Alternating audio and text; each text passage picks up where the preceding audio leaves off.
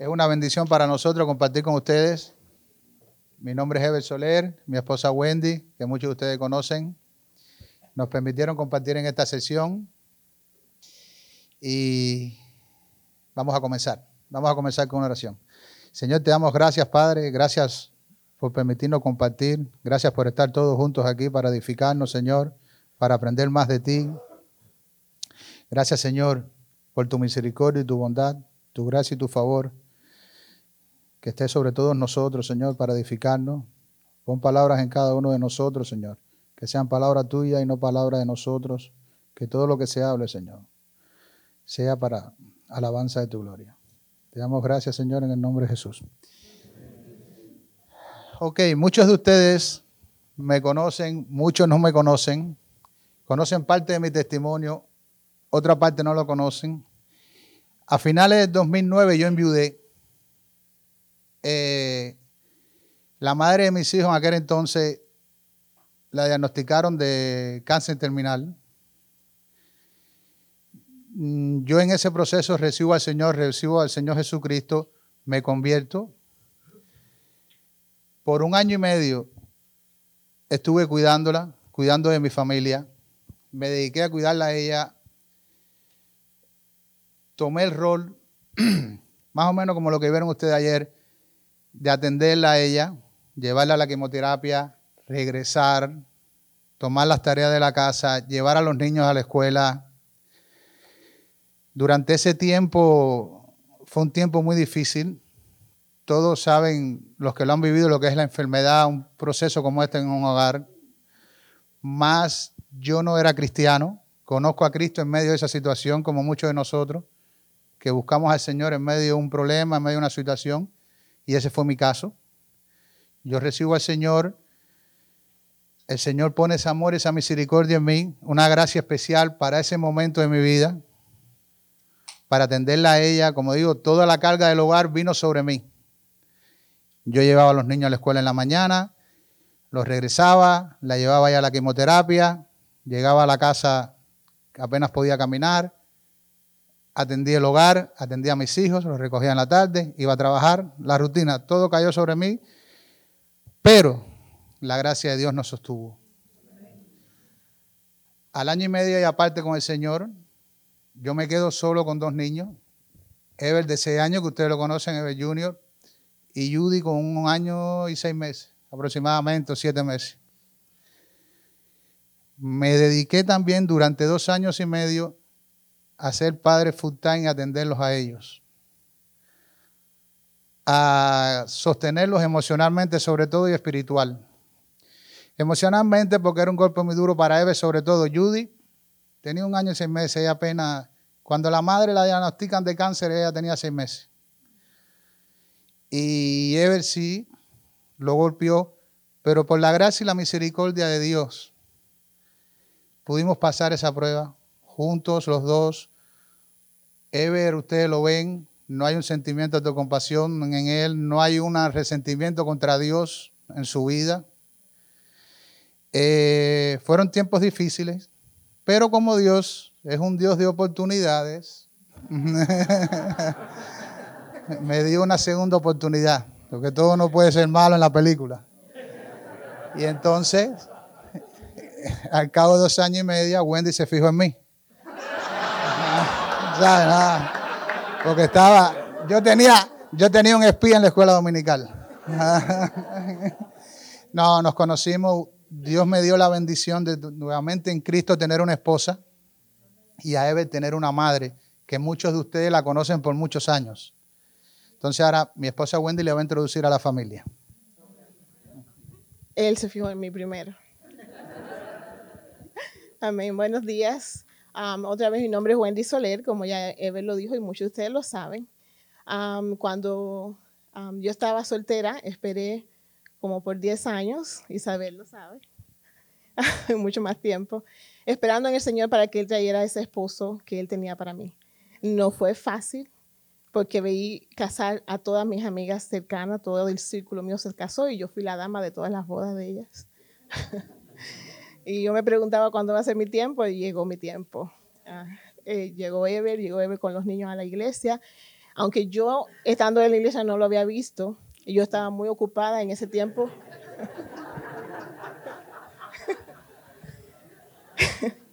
en ese tiempo yo estaba em, sirviendo en la iglesia, en la escuela dominical, y también trabajaba full time porque yo era vicepresidenta, se puede decir, de tres hoteles. So, yo estaba, después del dueño era yo. So, yo tenía mi, mi agenda bastante llena. Yo trabajaba desde las seis y media de la mañana hasta la hora que fuera necesario.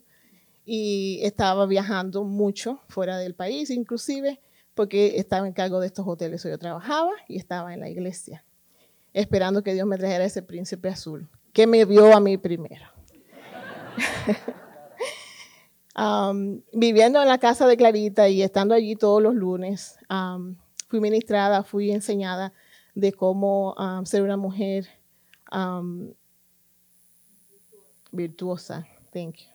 Cómo ser una mujer virtuosa para cuando llegara mi esposo. Cuando conocí a Ever, lo conocí a través de Ever Jr., porque era maestra de escuela dominical y Ever Jr. era encantado conmigo que todos los domingos él venía y me abrazaba en la pierna y me decía, tú eres mi maestra hoy, dime que sí, dime que sí. Y yo le decía, hoy no, pero el próximo domingo. Eso. Eve Junior tenía siete años y Judian cuatro. Entonces, casi ocho, casi ocho Ever y Judian cuatro, que me acuerdo que fue su primer año que celebramos juntos, porque tenía tres para cuatro, ¿no? Más o menos. Entonces, cuando eh, cuando nos casamos, él y yo, como ya dijimos, tenemos 10 años de casado. Ah, yo que trabajaba full time, estaba feliz de casarme y de dejar mi trabajo. O sea, nada que preguntarme. Yo, adiós, see you later. feliz de irme y, y, hacer una familia con Ever y especialmente con los dos niños, en este caso Julian y Ever Jr., que eran súper pequeños. No sé si tienen la foto que yo les mandé, pero a lo mejor se pone ahí en un ratito. Estaban bien chiquitos y yo sentí un llamado muy especial de parte de Dios para ser madre para ellos. Entonces yo no podía ser madre para ellos y estar ah, mi mente ocupada en otras cosas. Yo quería entregarme por completo a ese llamado que Dios me estaba dando en ese momento, que era ser esposa y ser madre. Entonces, cuando nos casamos, um, Eve Junior y Julián caminaron la boda, fue lindísimo. Ah, un año después de casarnos, es que yo entonces uh, dejo de trabajar para ser madre full time. Ah, porque Cristo pagó el precio en la cruz, es que podemos Ever y yo ahora tener el matrimonio que tenemos. No ha sido fácil y ha sido solamente por la gracia de Dios que estamos aquí y podemos compartir lo que Él ha hecho con nosotros. No somos perfectos, estamos todavía en ese camino a la perfección, pero estamos buscando que en nuestras vidas y en nuestro matrimonio, en nuestro hogar, Cristo sea el centro.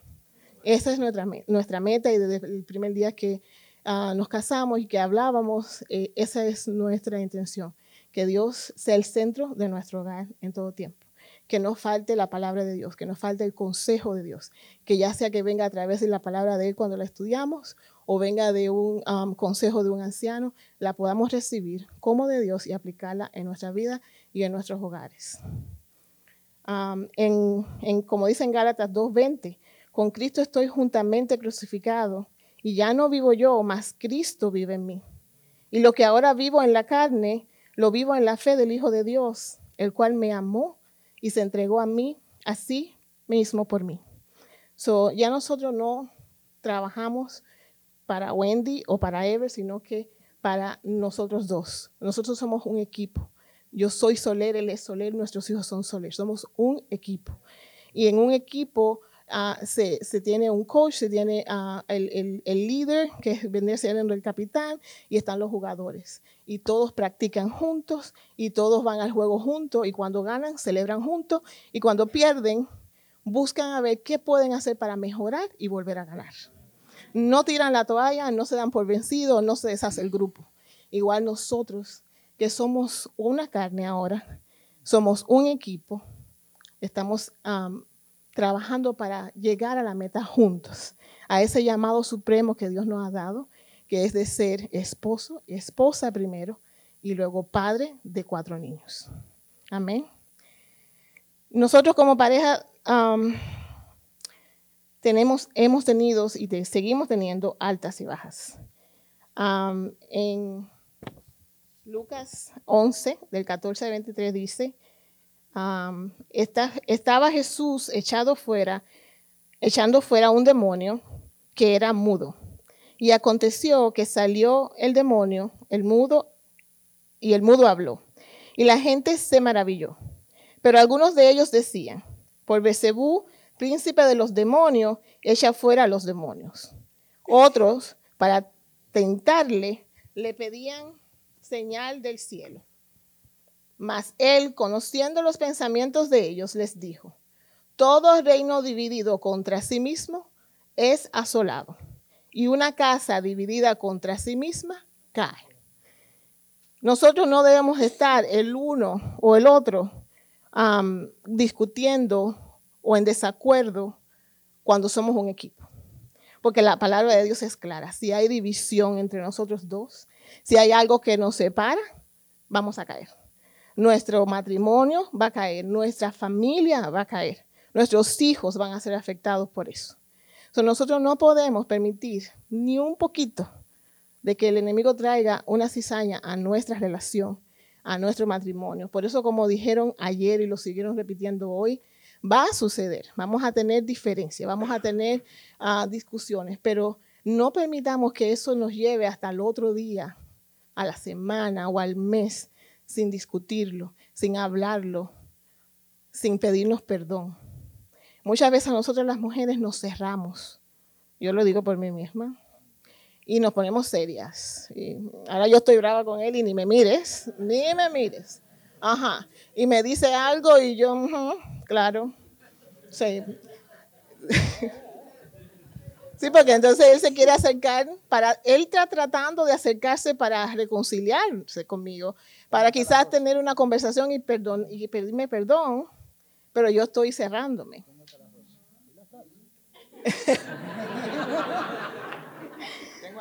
Porque yo le digo, tengo hasta las 12 para arrepentirme, para perdonar. Porque, la palabra dice que no caiga el sol sobre tu enojo y yo le digo, tengo hasta las 12. Pero es la realidad, o sea, es lo que vivimos y no, aunque ahora nos reímos, a veces no es tan gracioso porque nosotras como mujeres somos el, el de nuestro hogar. Si yo estoy brava, o sea, todo se cae, los niños están como, ¿qué le pasa a mami? Papi está tratando de resolver y yo estoy, mm, tengo hasta las 12. O sea, no va a funcionar. Entonces a veces nosotras como mujeres también tenemos que no encerrarnos en esa ofensa que pasó, una bobería puede haber sido, sino permitir que Dios lidie con nosotros y morir a nosotras mismas y decirle, tú sabes que tenías razón, perdóname, y también nosotras ceder a pedir ese perdón, pero siempre esperamos que sea el hombre, que es un hombre, que el hombre se arrepienta. Ah, tú tienes que arrepentirte. Nosotras también. Nosotras también. Um, en, en, um, Amos 3.3 dice, ¿andarán dos juntos si no estuvieran de acuerdo? Si no estamos de acuerdo, no podemos caminar juntos esta carrera, no podemos ser un equipo y no vamos a ganar nada. Dice, porque yo no he hablado por mi propia cuenta. Esta es Juan 12, 49. Porque yo no hablo por mi propia cuenta. El Padre que me envió, Él me dio mandamiento de lo que he de decir, de lo que he de hablar. Entre nosotros tiene que haber una comunicación casi perfecta, si no es perfecta. Jesús no hacía nada que antes no haya hablado en oración con su Padre que está en los cielos. Jesús caminó en este mundo en comunión y comunicación con el Padre en todo momento. No podemos hacer nada por nuestra propia cuenta, porque no vamos a tener un buen resultado de esto y no vamos a y nos vamos a frustrar. Es solo en Cristo y a través de él que podremos hacer algo bueno con nuestras vidas, con nuestro matrimonio y como padres. So, cuando como le pongo ese versículo de Jesús porque él es nuestro ejemplo a seguir. Y él vino a esta tierra siendo rey, no hizo nada que no primero consultara con su padre. Cualquier sanidad, cualquier milagro, si ustedes lo leen, van a ver que él siempre miró a, los cielos o hizo una oración en silencio y luego hizo lo que hizo. Siempre era como buscando el, el ok del papá. Nosotros tenemos que buscar el ok de nuestro esposo para hacer las cosas. Tenemos que estar en, comunicación todo el tiempo, hablando todo lo que está sucediendo en nuestro hogar para poder saber cómo vamos a dirigirnos, cómo vamos a solucionarlo. Y como dijo Jus antes, si no tenemos la respuesta, porque no necesariamente tenemos que tener la respuesta para todo, es buscar el consejo de Dios ahí, donde lo necesitamos, por medio de la palabra, por medio de un consejo de un anciano. Um,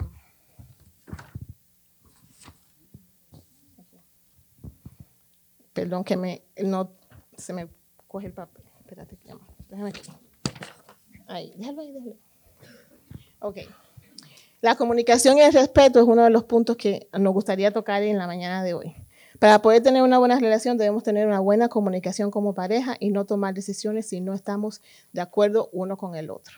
Yo todo lo que hago trato de siempre dirigirme a Ever. Hay cosas que quizás son pequeñas, eh, entre que me voy a quedar en la escuela una hora más o dos más, no tengo que llamarle para decirle me voy a quedar en la escuela una hora más o dos más. Eso no es mínimo. Pero cuando es una decisión sobre nosotros como pareja, sobre el hogar o sobre nuestros hijos, eso se tiene que hablar. No tenemos que consultar qué tú piensas, qué tú crees. Y si no estamos de acuerdo, eso es una de otras de las decisiones que hemos tomado, no lo hacemos. Esperamos. Okay, no estamos de acuerdo, vamos a esperar. Esperamos. Entonces, um, quisiera traerle un testimonio en, cuanto a eso de, um, por ejemplo, si Ever uh, decide hacer algo en la casa con los niños, y a mí me gusta dirigir a Ever, a los niños a Ever. Ever Junior viene y me dice, mami, ¿puedo ir a jugar golf? ¿Hablaste con tu papá? Mom, please, pues, habla tú con él. No, ve tú, habla con tu papá. Porque también tenemos que dirigir a nuestros hijos a hablar con los padres, hablar con el papá, porque la comunicación tiene que estar ahí. Él es quien lo va a firmar, es quien le va a mostrar um, el camino. Yo soy solamente la ayuda idónea. Si yo le tengo que decir, habla con tu papá. Y mucho más a él siendo varón, porque lo va a firmar, le va a enseñar a cómo actuar y, qué, y cómo reaccionar. Entonces, em, hay una historia de una familia con un joven que su papá, el niño le pide permiso al padre para ir a una fiesta de, un, de una escuela que había y el papá le dice, no, no quiero que vayas, porque yo voy a un viaje de negocio y tu mamá está en la casa, no quiero que vayas. Pero papi, por favor, porque yo, no, no quiero que vayas. El papá enfatiza en que no quiere que vayas y se va, y se va para el viaje de negocio. Cuando el padre se va, él se dirige a la mamá y dice, mam, yo quiero ir a, ese, a, ese, a esa fiesta, por favor, mamá. Dice, tu papá dijo que no, mami, yo voy a venir a tiempo, yo llego aquí antes que llegue papi, yo te prometo que yo voy y vengo y papi no se entera. Y la mamá dice que sí. Él se va a la fiesta, está en la fiesta, se termina la fiesta y él, el, el, lugar aparentemente no era muy lejos de su casa, solo él va caminando, regresa caminando. Pero cuando ya está de camino de vuelta a la casa, para llegar antes que su papá, unos amigos que también salían en ese momento en su carro, le pasan cerca y le dicen, te llevamos. Y él le dice, no, no, está bien, yo camino. No, pero súbete, que te llevamos. Y él, no, no, pues, insistieron, él se subió. No pasó una cuadra antes que el, todo ese carro fuera rodeado por policías de todas las esquinas. Y le pusieron la sirena y lo bajaron a todos y, lo, y los esposaron a todos porque dentro de ese carro había un niño que había acabado de violar a la hija del capitán de la policía. Y el niño estaba en ese carro. Y el niño fue llevado preso y hoy es un hombre y sigue preso.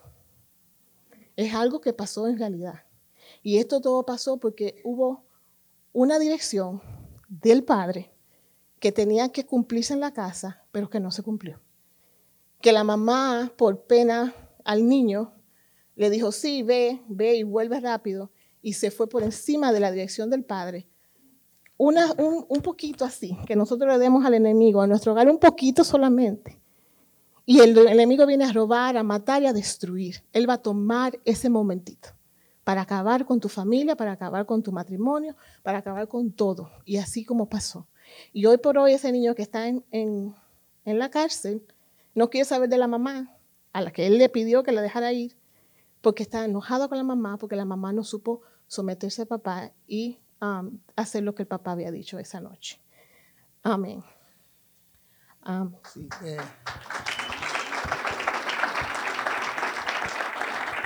Gracias.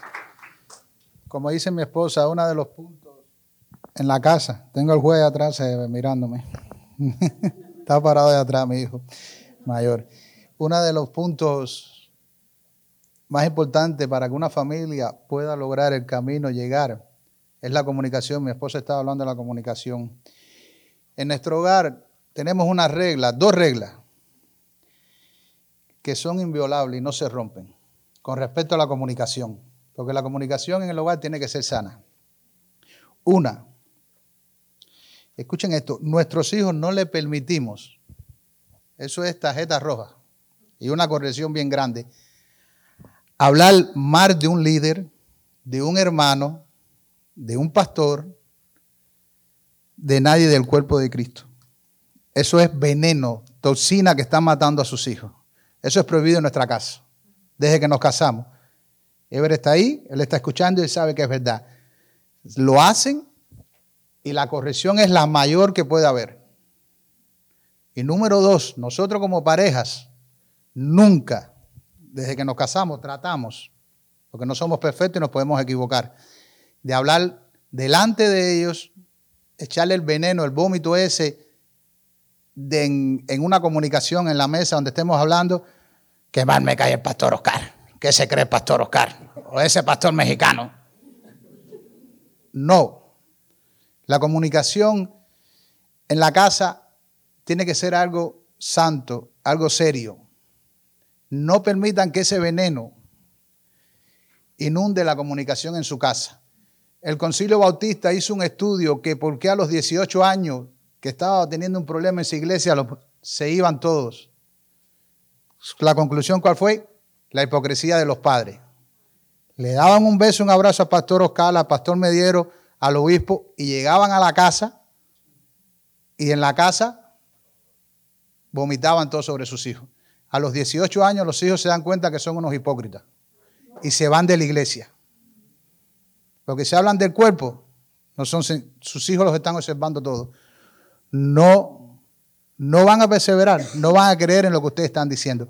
Por eso los exhortamos, y eso es una regla de nosotros, que las comunicaciones no sean tóxicas en la casa. No permitan hablar de los líderes, no permitan hablar de los pastores, no permitan hablar de los hermanos, no critiquen a los hermanos delante de sus hijos que lo que le están dando es una cucharada de veneno. Los están matando. En lo más mínimo. Ruth ha llegado. ¡Ay, que me hicieron esto en la iglesia! ¡Pah! Dale para el cuarto. Una nalga. Ya. Más nunca lo hace. Tiene que ser así. Tiene que ser así. No lo tomen como una cosa pequeña. Lo otro que vamos a, a continuar en el hilo de esto que nosotros hemos puesto en práctica para poder lograrlo es la corrección. La corrección en un hogar debe ser algo serio. La Biblia nos dice, el Padre, Proverbios, perdón, Proverbios 13, 24. El padre que no corrige a su hijo, lo aborrece. Más, más el que lo corrige a tiempo, desde temprano lo ama. Amén. Nosotros aprendimos algo de la corrección. es algo fundamental en el hogar. Un hogar que no hay corrección va a ir a la destrucción. Un hogar donde no se le dé una nalga a un niño va a ir a la destrucción. Un hogar donde un niño no le impidan darle el primer paso para desobediencia por detener la corrección va a ser un Adonai. ¿Qué hizo Adonía? Se levantó contra su mano, contra su padre y contra el reinado. Cogió caballo y se fue a fajar a quitarle el reino que no le pertenecía. Y ese niño va a tomar el reino que no le pertenece. Por detener una corrección a tiempo. Aparte, la Biblia es clara. La Biblia te dice que lo aborreces, lo estás odiando. El que no corría a su hijo, para que lo sepan, y así abiertamente lo odia. Eso es lo que dice la Biblia, no lo que digo yo. Es lo que dice el Señor. Odias a tu hijo cuando no lo corrige. Lo estás maldiciendo. La palabra dice, el primer mandamiento con promesa es honra a tu padre y a tu madre para que te vaya bien en la vida. Si tú no corriges a tus hijos, los estás maldiciendo tú mismo. Porque ellos te van, no te van a honrar, no te van a respetar, van a hacer lo que les dé la gana y los maldijiste tú, no se maldicieron ellos. Tú pusiste esa carga sobre ellos por no corregirlo. Por eso nosotros hemos tomado la corrección en el hogar como algo serio. Eh, una buena corrección prepara el camino espiritual del niño en los caminos. Ahí está Ever. Ever ha cogido palo. Ustedes no se imaginan los palos que ha cogido Ever. Él está ahí escuchando, palo. Y corrección, celular un año, carro con 19 años. Sí, porque tienen 19 años a hacer lo que se le da la gana, mientras que tú vives en esta casa no vas a hacer lo que se te dé la gana. Él tiene buenos abogados, el hermano Caragol, no, déjale ganar luna. No, no, no, no. No hay time. Tiene al doctor Molina que le tira la toalla también. Tiene el pastor Yus. Él tiene buenos abogados, pero no. Es broma. Yo escucho porque a mí se me va la mano a veces. A mí se me va la mano a veces. Se cae el cabrón me dice, déjale ganar luna, hermano. Pero es que es algo serio la corrección en el hogar. ¿Cómo nosotros le explicamos a nuestros hijos un ejemplo? Que la corrección y los amamos. Uno, yo se lo dije. Primero le, le busqué la palabra, nos sentamos un día y le busqué la palabra aborrecer en el, en el diccionario. Aborrecer, cuando lo traduces en el español, es odio, rencor, es varias cosas, pero se basa en el odio. Pero en el escatológico del español te dice ave que abandona el nudo y lo deja a merced de las fieras. Ok, lo miramos espiritualmente. Cuando tú no corriges a esos niños, lo estás dejando a merced de las fieras de este mundo, que los quiere devorar, los quiere destruir, que es el diablo. Entonces, dejas el nido, por eso te dice que los aborrece. Ya, haz lo que te dé la gana, como te dé la gana y cuando se te dé la gana, por no darle una nalgada. Nosotros lo sentamos en la mesa, yo se lo expliqué, le busqué los versículos bíblicos, casi todos están en los proverbios. El padre que no castiga a su hijo, que, no castiga a su hijo lo aborrece. Eh, tenemos otro, no detengas la vara de correr, la necedad, que los niños son necios está ligada al corazón del muchacho, pero más la vara de corrección lo apartará del Seol, del infierno. El muchacho con sentido será vergüenza de sus padres, de su madre. Son muchos, son como 16. Ok, yo los senté en la mesa a todos, se los leímos, ellos los anotaron. Le dice, ahora entienden por qué los corregimos. Los corregimos porque los amamos. Si no nos amáramos, hagan lo que les dé la gana. Pero a mí me preocupa el camino de Ever. A mí me preocupa el camino de Judy. Me preocupa el camino de Ruth y de Rebeca. Por eso los corregimos. Otra cosa, en nuestro hogar, con respecto a la corrección, nunca, nunca uno a los otros se quite la autoridad. Ni nunca uno a los otros viole el lindero que no tenga que violar. No deje el paso que no tenga que pasar. Respétense entre matrimonio. Cuando ella detiene la corrección hacia mí, o yo, lo que ella está haciendo, se perdió el respeto. Y aquel va a coger una, va a decir, hay debilidad aquí, me voy por este camino. Hay debilidad ya porque papá dice que no cuando mamá dice que sí. No se quiten la fuerza moral ni el respeto, por favor. Eso es otro veneno a sus hijos. Eh,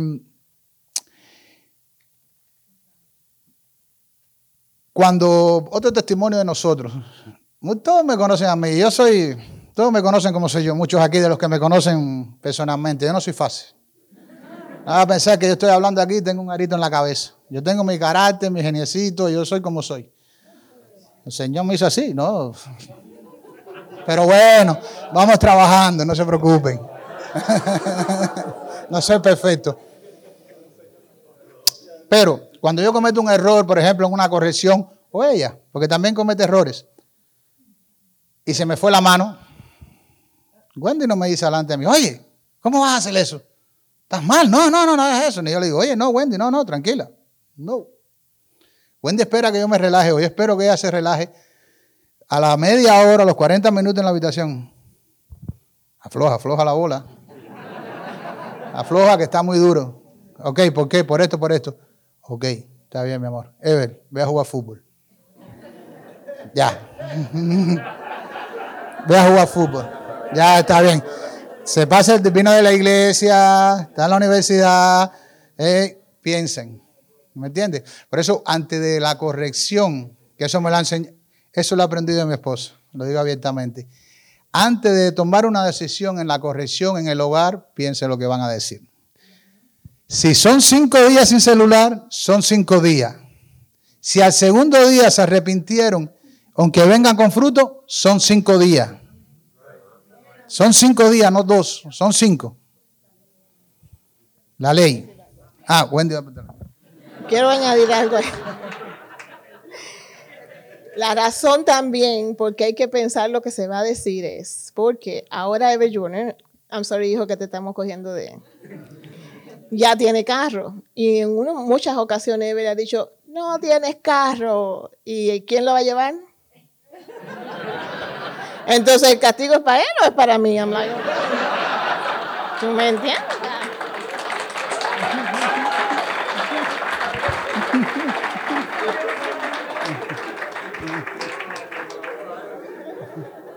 Sí, pero tú sí tienes que ser sí, tú no, no. Y estar de acuerdo con la comunicación, como dice eh, mi esposa.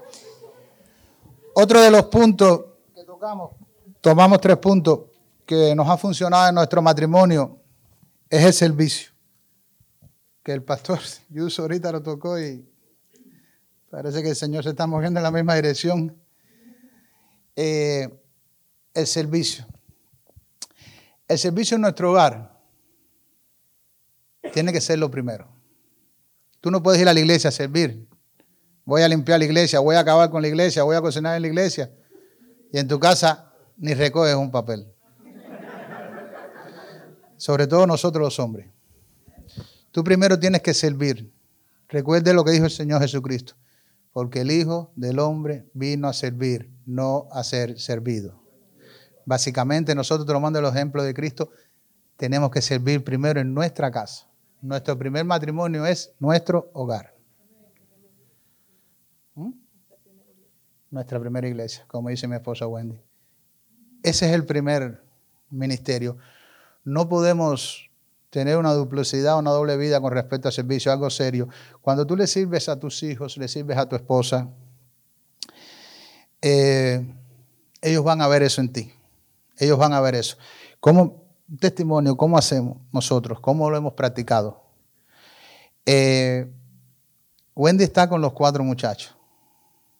Es más fuerte, créeme, se lo digo por testimonio, cuatro muchachos, ella me lo ha dicho que manejé tres hoteles. Es más fuerte.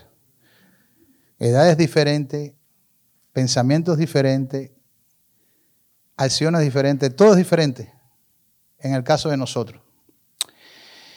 Cuando llego a veces, después de 10 o 12 horas de haber fajado con Adán, con Rey, con los clientes, a la cabeza ya que no da más, pero llego a la casa y la olla de presión está a explotar.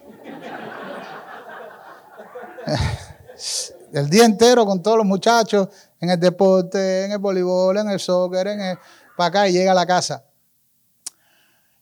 Yo cojo cinco minutos, respiro, como decía el pastor Yu. Ok, mi amor, ¿en qué te ayudo? Voy a fregar plato. Vamos a fregar plato. Ya, ya, ya.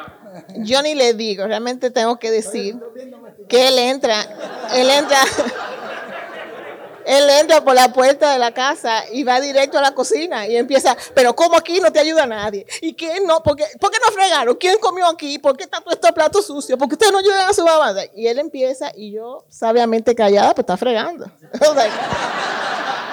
no tengo nada que decir. Realmente nada. Y muchas veces después que, después que, después que termina la cocina, si ve dos canastas de ropa, empieza, ¿y qué es lo que pasa aquí? ¿Hay que lavar esta ropa? Entonces, me están dando el tiempo ahí atrás. Okay. Y entonces servimos en la iglesia. En la casa vemos el servicio en la iglesia. Eh, Ever a los nueve años fue hablar con el pastor Yus, el testimonio que ustedes conocen, para servir en el sonido. El pastor Yu le dijo, vete cuando tenga 14 años regresa. Hoy en día, para la gloria de Dios, está sirviendo aquí y está frente del sonido. Pero es bien buen servicio sano en la casa. Y eso, todo empieza en el hogar, todo empieza en la casa. Para concluir, voy a usar, me tomé el atrevimiento.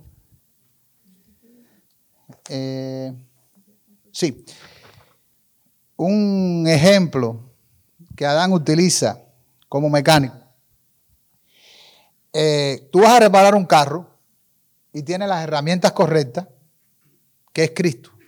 No nosotros y vas con las herramientas incorrectas que son tu fuerza, lo que tú vas a hacer, lo que tú quieres hacer.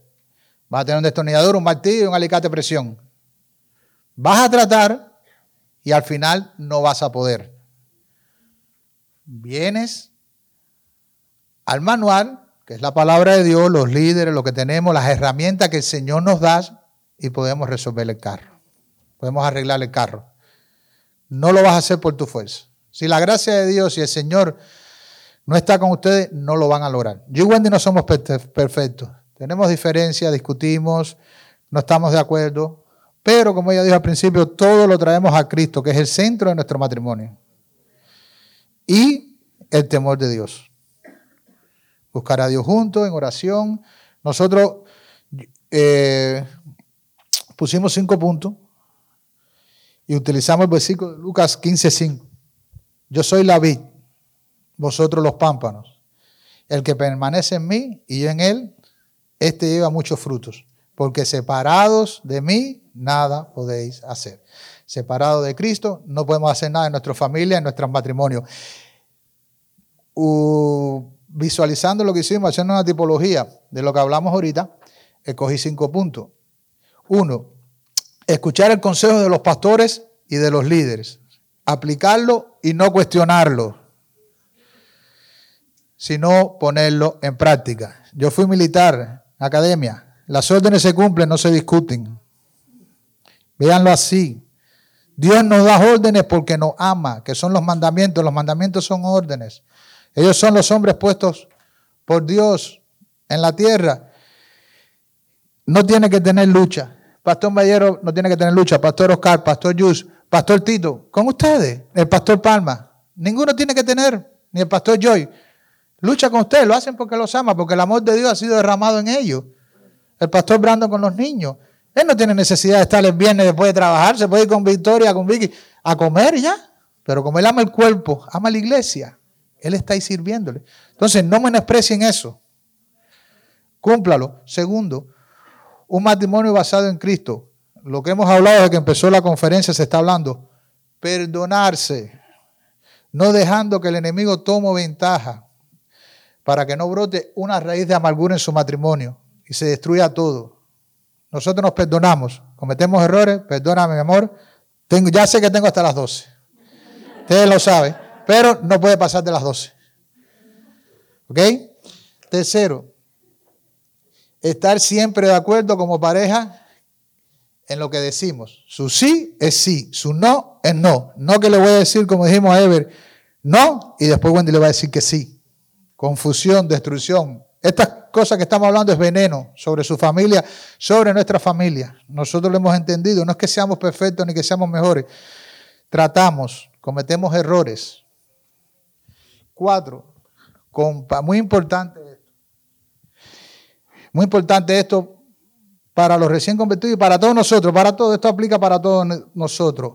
Compañías piadosas de buen testimonio que sabemos que nos darán un buen consejo en un momento determinado. Las compañías tóxicas que introducimos en nuestra familia van a traer esos virus, esas toxinas a nuestra familia. No permitan eso.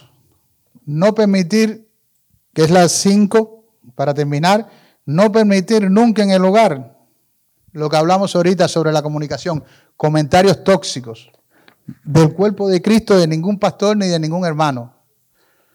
Eso va a destruir su familia a la corta y a la larga y como dijimos, los van a ver sus hijos como unos hipócritas. A los 18 años se van de la iglesia, por eso. Se nos acabó el tiempo, un minuto. Eh, gracias a todos por compartir con nosotros. Gracias por estar aquí. Ha sido una bendición. Gracias, Pastor Joey Zuleika, por permitirnos compartir. Eh, tenemos un regalito. Mi esposa va a decir y vamos a orar para irnos. Em, vamos a entregar este regalo a la pareja casada más joven que tengamos en medio nuestro. La más joven. Jonathan.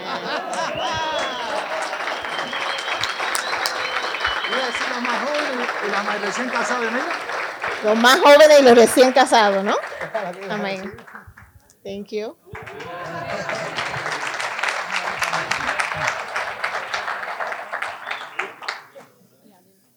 Vamos a orar para terminar. Señor, te damos gracias, Padre. Gracias por este momento. Gracias por permitirnos a todos compartir, edificarnos unos a otros, Señor, con tu palabra, con las enseñanzas que tú nos das. Bendice cada uno de los matrimonios que está aquí, Señor, y que todo lo que se habla en esta conferencia y se ha hablado, Señor, sea para perfeccionar más nuestros matrimonios en Cristo Jesús. Gracias por todas las familias que han tomado su tiempo para estar aquí. Gracias por los pastores y los líderes y los que están sirviendo, Señor, en esta conferencia. Bendícelo, Señor, y guárdalo. En el nombre de Jesucristo oramos. Amén.